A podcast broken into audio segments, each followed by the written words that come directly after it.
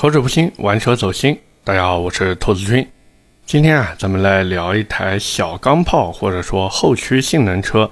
这台车呢，其实在不久的将来啊，将会引入到国内来，包括有可能这一次广州车展也会亮相。关注这台车的人呢，其实估计都跟我一样，属于那种翘首以盼的类型。但是不关注的人呢，可能哎，出也就出吧，跟我也没什么太大关系，对吧？那么也不卖关子了，其实这台车就是宝马新出的 M240i。我之前在节目里面其实也跟大家说过嘛，就是怎么看一个宝马的节目是不是特约，你就看它念的是宝马还是 BMW。如果说它念的是 BMW 的话，那它肯定是特约节目；如果说他念的是宝马，那放心，肯定不是特约。所以我们今天就随便说，反正宝马嘛，对吧？我们喊这都喊习惯了。那么言归正传，我们先来说一下关于这台车的一些信息吧。最近呢，宝马的一个内训资料也是在网上被公布了。那个图呢，各位其实搜一下就能看得到。他们呢，就是说宝马的 MPA 产品端啊将开始发力。这个 MPA 端是什么意思呢？MPA 啊，其实就是 M Performance 的缩写。我也不知道他们为什么要加一个 A 在上面。反正一般来说，我们玩车的把 M Performance 称作 MP，然后把正经的 M Power 呢就叫做 M。其实这个内训资料最值得看的，或者说最有看点的地方哦，就是它紧凑型车里面的那台 M240i。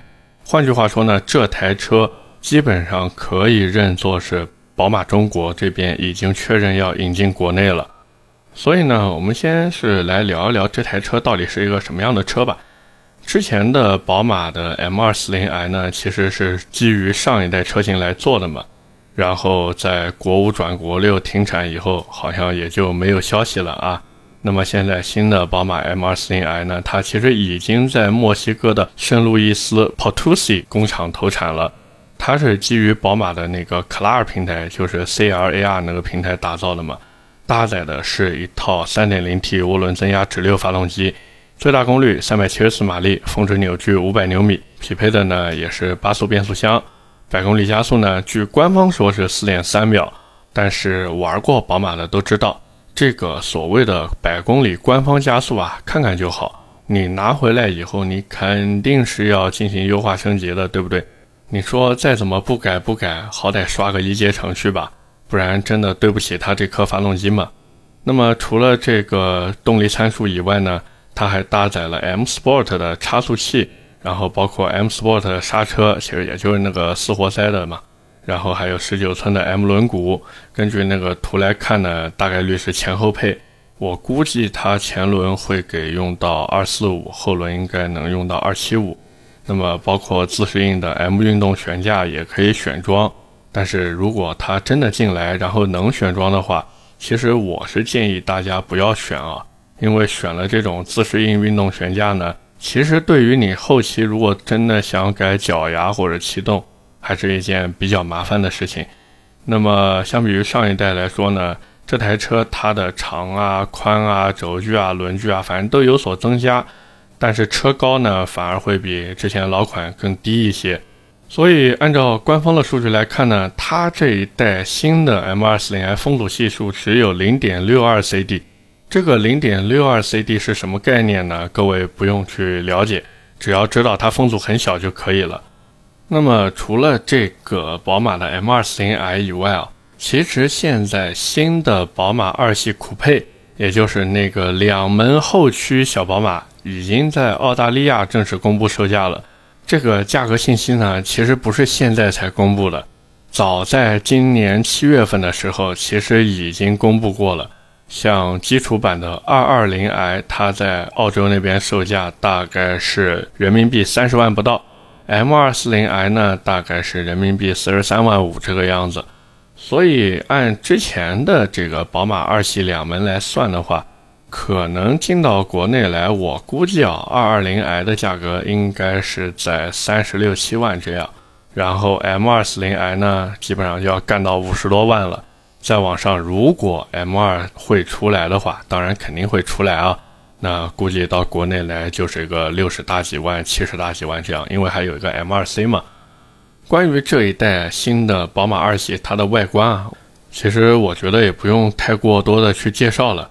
其实它最大的一个升级或者改变吧，就是把原来的那个突出的门把手变成了隐藏式门把手。其实我自己是不太喜欢隐藏式门把手的，为什么呢？因为隐藏式门把手，假如到了冬天，然后那种雨雪比较大的地方，它有可能就卡在里面出不来了。各位最近如果刷那个短视频的话，也能看到那个特斯拉的那个 Model 3，有的车主他门把手就被冻在里面了嘛。包括还有其他的那些用隐藏式门把手的车，它其实也多多少少都会冻在里面。所以我觉得吧，如果只是说为了降低风阻，然后去选择这个隐藏式门把手，对于宝马来说确实是一个进步，也是一个升级。只是说我自己不太喜欢，好吧。那么除了这个外观呢，它的内饰你说它有改变吧？哎，确实有改变，像十二点三英寸的数字仪表呀，然后还有悬浮式的十点二五英寸中控显示屏啊，反正这些东西该有的都有。然后包括什么三辐式的运动多功能方向盘，还有什么三区空调控制系统、抬头显示、碰撞预警、哈曼卡顿音响这些。然后 M240i 的那个还配有黑色的 Alcantara 和 Sensatec 那个内饰，也就是宝马那个最高级的内饰之一嘛。然后那内饰里面还有蓝色缝线，反正一切的一切都是往宝马的那个 M 系列上面去凑，让你觉得啊，我买个 M240i 其实也挺好的。那么刚才我们也说到，就是宝马 M240i 这台车，还有普通的 220i 这台车嘛。那基本上能进到国内来的，我估计也就这两个版本，当然也有可能会把这个 220i 啊改名叫 225i，然后把高功率的一个版本呢改名叫 230i，再往上呢就是 M240i。其实宝马现在的标号啊，真的非常容易去猜。因为宝马现在无非就是普通的低功率版本，弄个二五 i，那个再低功率阉割版的那个二零 i，我们就不谈了，对不对？再往上呢，高功率版本就是三零 i，再往上呢就是四零 i，四零 i 基本上都是用三点零 T 直六那个 B 五八的发动机嘛。那么回过头来，我们来看啊，就是现在，假如说这个宝马二系两门进到国内来的话，那么我刚才也说了，大概率就是。二二五 i、二三零 i 还有二四零 i，对吧？那么最值得买的是哪一个呢？我觉得首先就可以把那个低功率一百八十四马力的版本去掉了，因为这台车它进到国内来以后，大概率搭载的还是那颗二零 c 的发动机。那我之前在聊宝马三系的时候，其实也说过嘛，就是现在这个二零 c 的发动机啊。它是真的没有什么提升的潜力和空间了。那你买一台，不管它标号到底是叫二五 i 还是叫二零 i，它只要搭载了这颗二零 c 的发动机，在玩宝马二系的人眼里面，你就是一个彻底躺平的存在。甚至有一些玩这个二系的人，他会想：哎呀，你买一个最入门、最低配的版本回来，那你要不然就是不懂宝马，要不然呢就是你不会挣钱，对吧？除了这个最低功率版本的车型以外呢，其实网上不管它是二三零 i 也好，或者它就叫二二五 i 也好，反正不管它叫什么，它搭载那颗二零 D 发动机的，我觉得是可以买的。因为二零 D 发动机好说歹说也有两百多匹马力，对吧？加上宝马二系这台车，它确实很轻，而且呢。2.0T 发动机至少在发动机的重量上会比 3.0T 直六要轻很多，并且呢，20D 的发动机它后期肯定会有厂商去进行一个程序的破解。那么按照以往的经验来看，这颗 20D 发动机的潜力基本上二阶能干到300匹左右。各位想一想，一台300匹的宝马二系小跑车，这开起来多爽呀，是不是？而且最关键还是我刚才说的那个，它的 2.0T 发动机真的会比 3.0T 直六要轻很多，所以它在操控性方面大概率是要比 3.0T 版本好很多的，因为它轻嘛，它车头轻了，它就不容易推头嘛。那么除了这个高功率 2.0T 版本之外呢，其实 M240i 我自己觉得啊，是要比 M2 更值得入手的一台车。可能很多人会觉得说，哎呀，兔子，你这个玩性能的，你竟然推荐买一台 B58 发动机的 M240i，你怎么不推荐去买 S58 发动机的 M2 或者那个更强的 M2C 呢？好，那我来列一下我的理由啊。第一个，现在的 240i 它用的是 B58 的发动机，对不对？这个发动机是跟 Supra 同款的，那么发动机它只要装车量够大的话，它被破解的概率就越高。因为做程序的那些厂商，它必须要有足够的装机量，它才会去研发相关的程序，不然这程序研发出来了卖给谁呢？对不对？你说这发动机一年到头也就装个三五万台车，那真正能去再进行改装升级的更是凤毛麟角了。厂商费心费力花那么多钱去研发程序，最后没人买，那他亏不亏呢？对吧？但是你看 B 五八这颗机头，宝马现在只要是四零 i 的车型，不管是叉五的四零 i，还是 Z 四的四零 i，或者说马上这个 M 二四零 i，包括海外还有的三四零 i 和四四零 i，只要是个四零 i 的车型，它用的都是这颗 B 五八发动机，外加一个丰田的 Supra。你说这每年的装车量有多少？这个发动机的保有量真的是太大了呀！任何一个程序厂商都舍不得这块蛋糕，所以说它的这个机头能被破解的概率是非常非常大的。包括海外其实已经有团队宣布了，说自己已经破解了 Supra 的机头，可以刷程序了。那各位想一想，Supra 用的那颗 3.0T 发动机是不是跟宝马这个一模一样的？那 Supra 显然被破解了，是不是就等于宝马的也被破解了？但是回过头来，各位看，不管是国六的 M3 还是 M4，现在想要提升动力，就是对硬件进行更换和升级。但是硬件的更换升级，毕竟对马力的提升是有限的。想要获得更强的动力，那不好意思，你只能等程序。只是那个 S58 的发动机到底什么时候能有程序？没有人知道，谁都不知道什么时候能有程序，你只能在一边慢慢等。可能有朋友听到这边会想说：“哎呀，你都买到 M 三、M 四这个水平了，你还要去改装啊？”是的，就是要改装。我认识所有的开 M 三和 M 四的人，十个里面有七八个都是奔着改装然后才买这台车的。说到底，M 三也好，M 四也好，或者说奔驰的 C 六三这些车子也好。它的本质还是一台性能车，而不是超跑。那性能车的乐趣在哪里呢？就是在于你用自己的双手，或者说用你的钱包去和它一起进步的一个过程，这才是性能车真正的乐趣。包括你在适应性能车的时候，也在不断磨砺自己的驾驶技术嘛。这一点和我们说用自己的驾驶技术去驯化车辆是不一样的。这种性能车更多的是它在驯化你。那么，既然聊到宝马的 M 系列了，我们也来聊一聊很多朋友关心的一个，就是 M240i 和它的这个 M2 到底有什么区别？其实用常人的眼光来看呢，一个是 M Performance，一个是正经的 M Power，这个是在车型定位上有区别的地方嘛。那么再一个，你说外观上面，M2 车型都是带宽体的。并且呢，还带 M 的性能键，包括它的底盘调教其实也是不一样的，全台配置呢也不太一样。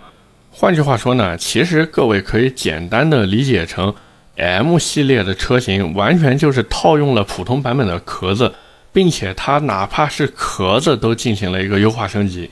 各位这么理解就懂了吧？但是就我之前开上一代 M240i 和 M2，包括 M2C 这三台车的感受呢？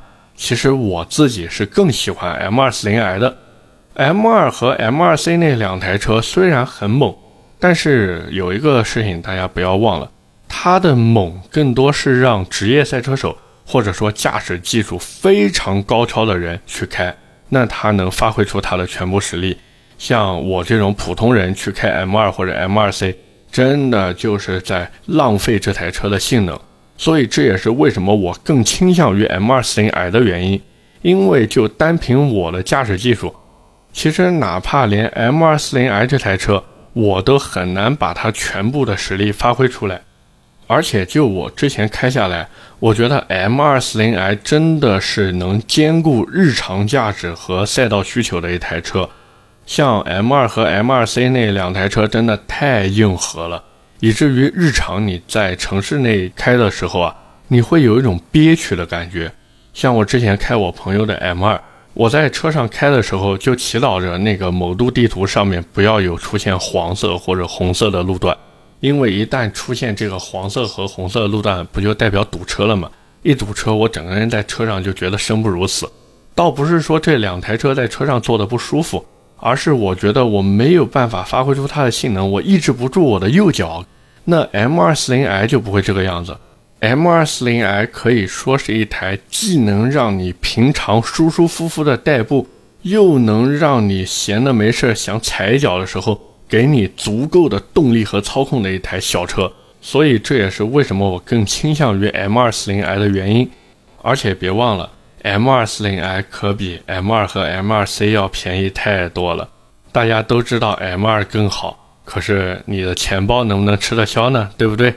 那么既然聊完这些呢，我们也是来聊一聊，就是新款的宝马二系应该怎么玩。其实这台车因为已经在海外上市了嘛。所以也是已经有厂家对它进行了一个套件化的改装升级，我觉得也可以给大家作为一个参考。像国外的一个很著名的改装厂叫 Manhart，它就针对这个 M240i 啊推出了一个叫 MH2450 的套件。这个为什么要叫450套件呢？就是因为它把原厂的数据直接提升到了450马力、650牛米。这是什么概念啊？这个动力已经不比老款的 M4 差了呀。那么这个升级套件里面有什么呢？首先呢，它有一个叫做 MH-Tronic Power Box 的动力提升单元，其实呢，也就是我们俗称的外挂电脑。再一个呢，就是有一套全段排气系统，包括它把那个颗粒捕捉器啊直接给取消掉了，然后头段呢也换成了两百目的三元头段。再一个呢，就是针对它的轮毂、轮胎也进行了一些优化。像原厂的不是十九寸的轮毂吗？它直接给换成了二十寸的锻造轮毂。然后我对比了一下这个轮胎的宽度啊，就是拿这个 Manhart 改出来的和原厂的对比，我估计它直接把后轮干到了二九五的胎宽，前轮的话应该是在二四五或者二五五这样。那么除了这个以外呢，Manhart 也是给 M240i 定制了一套新的包围，包括那个机盖啊，也是做成了像 M4 那样隆起的。至于操控方面呢，其实它也没有做太多的更改，就换了一套短弹簧。所以如果说想要对避震器下手的朋友，真的换一套短弹簧是一个非常非常有性价比的选择。不要纠结短弹簧会不会让你的原厂避震漏油。连 Manhart 这种世界级的大厂都在用短弹簧进行升级，你又有什么理由不去用呢？对不对？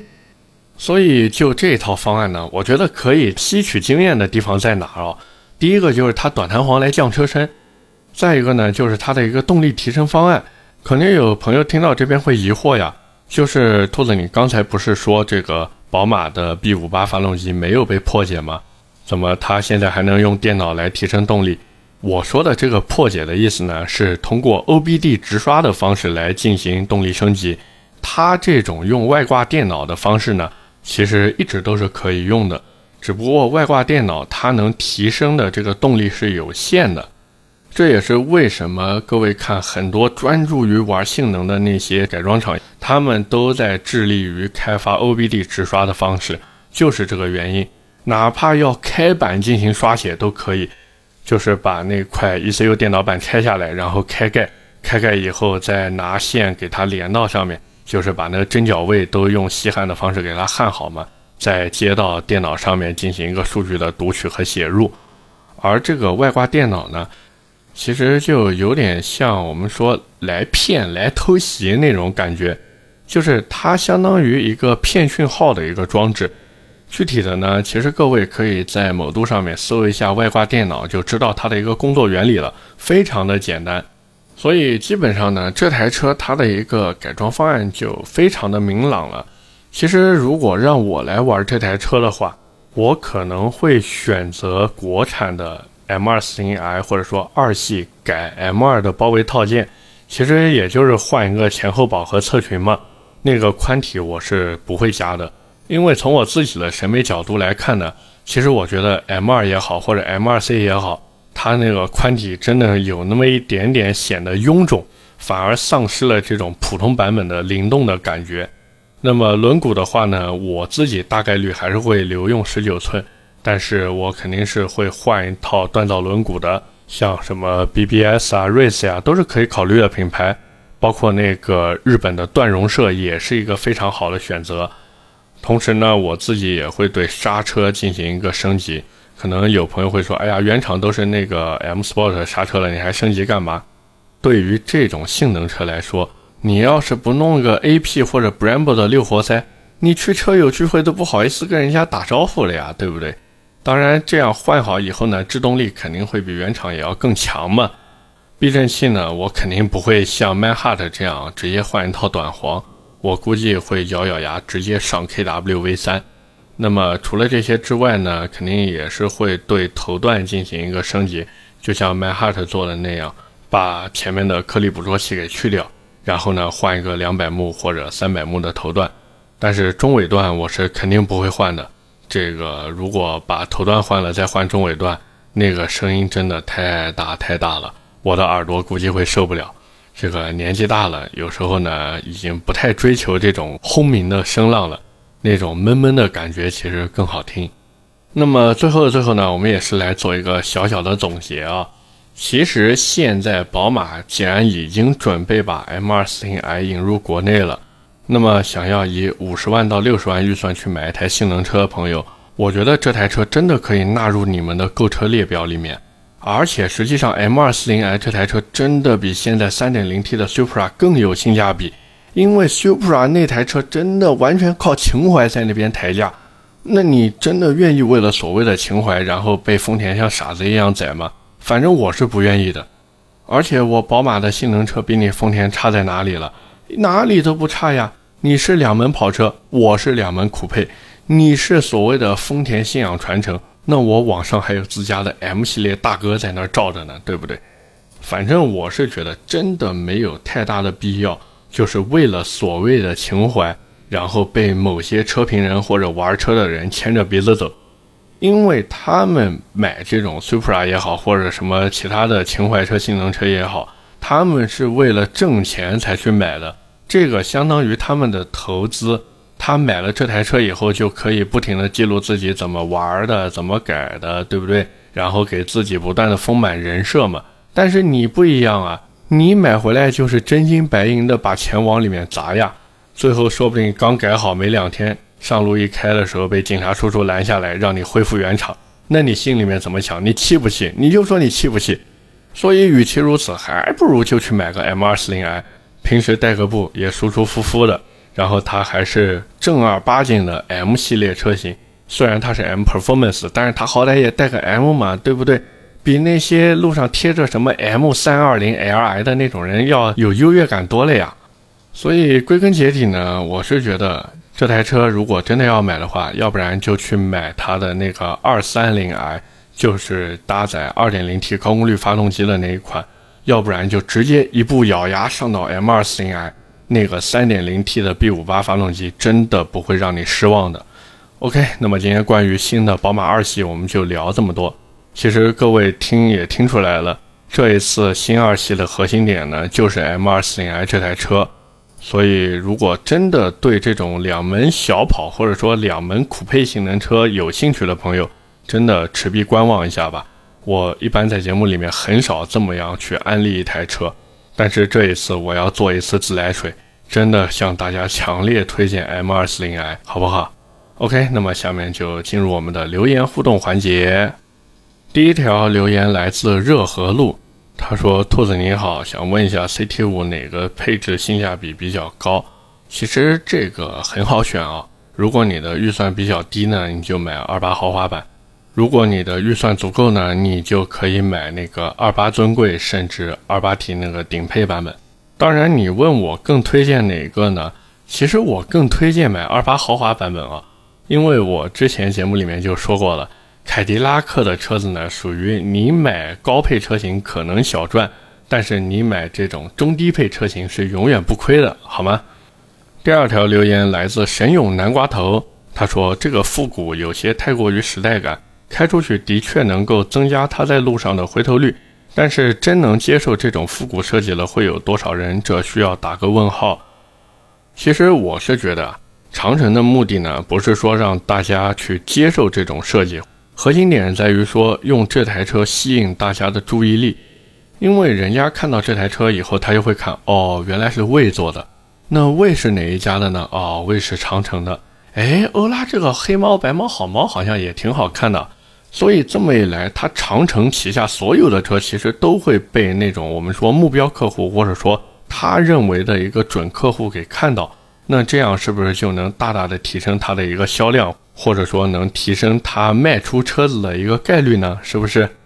那么最后一条留言来自 i h g g，他说这台车应该叫什么？别人问你买了啥车，你回答什么？别人再大声一点，重复一遍，问你买了啥车，你就回答什么。再问就我问你买的是哪个车，你就回答他为什么。什么为什么？问你是看得起你，拽啥呀？留下你在风中凌乱。我买的是长城，为什么？嘿 兄弟，真的，你这个段子写的太溜了。我当时看你这个留言之后，我真的笑了半天。为什么？为什么？哎呀，确实有点意思。长城这一次就应该赶紧去获取你的联系方式，然后把你拉到他们团队里面去给车子取名。真的，不过说正经的，长城或者说魏这一次真的把这台车如果叫个什么的话，说不定比现在圆梦的热度还要再高。说实话，长城这一次还是有一点点保守，或者说走的路有点太正了，也是期待他们下一次命名能大胆一点吧。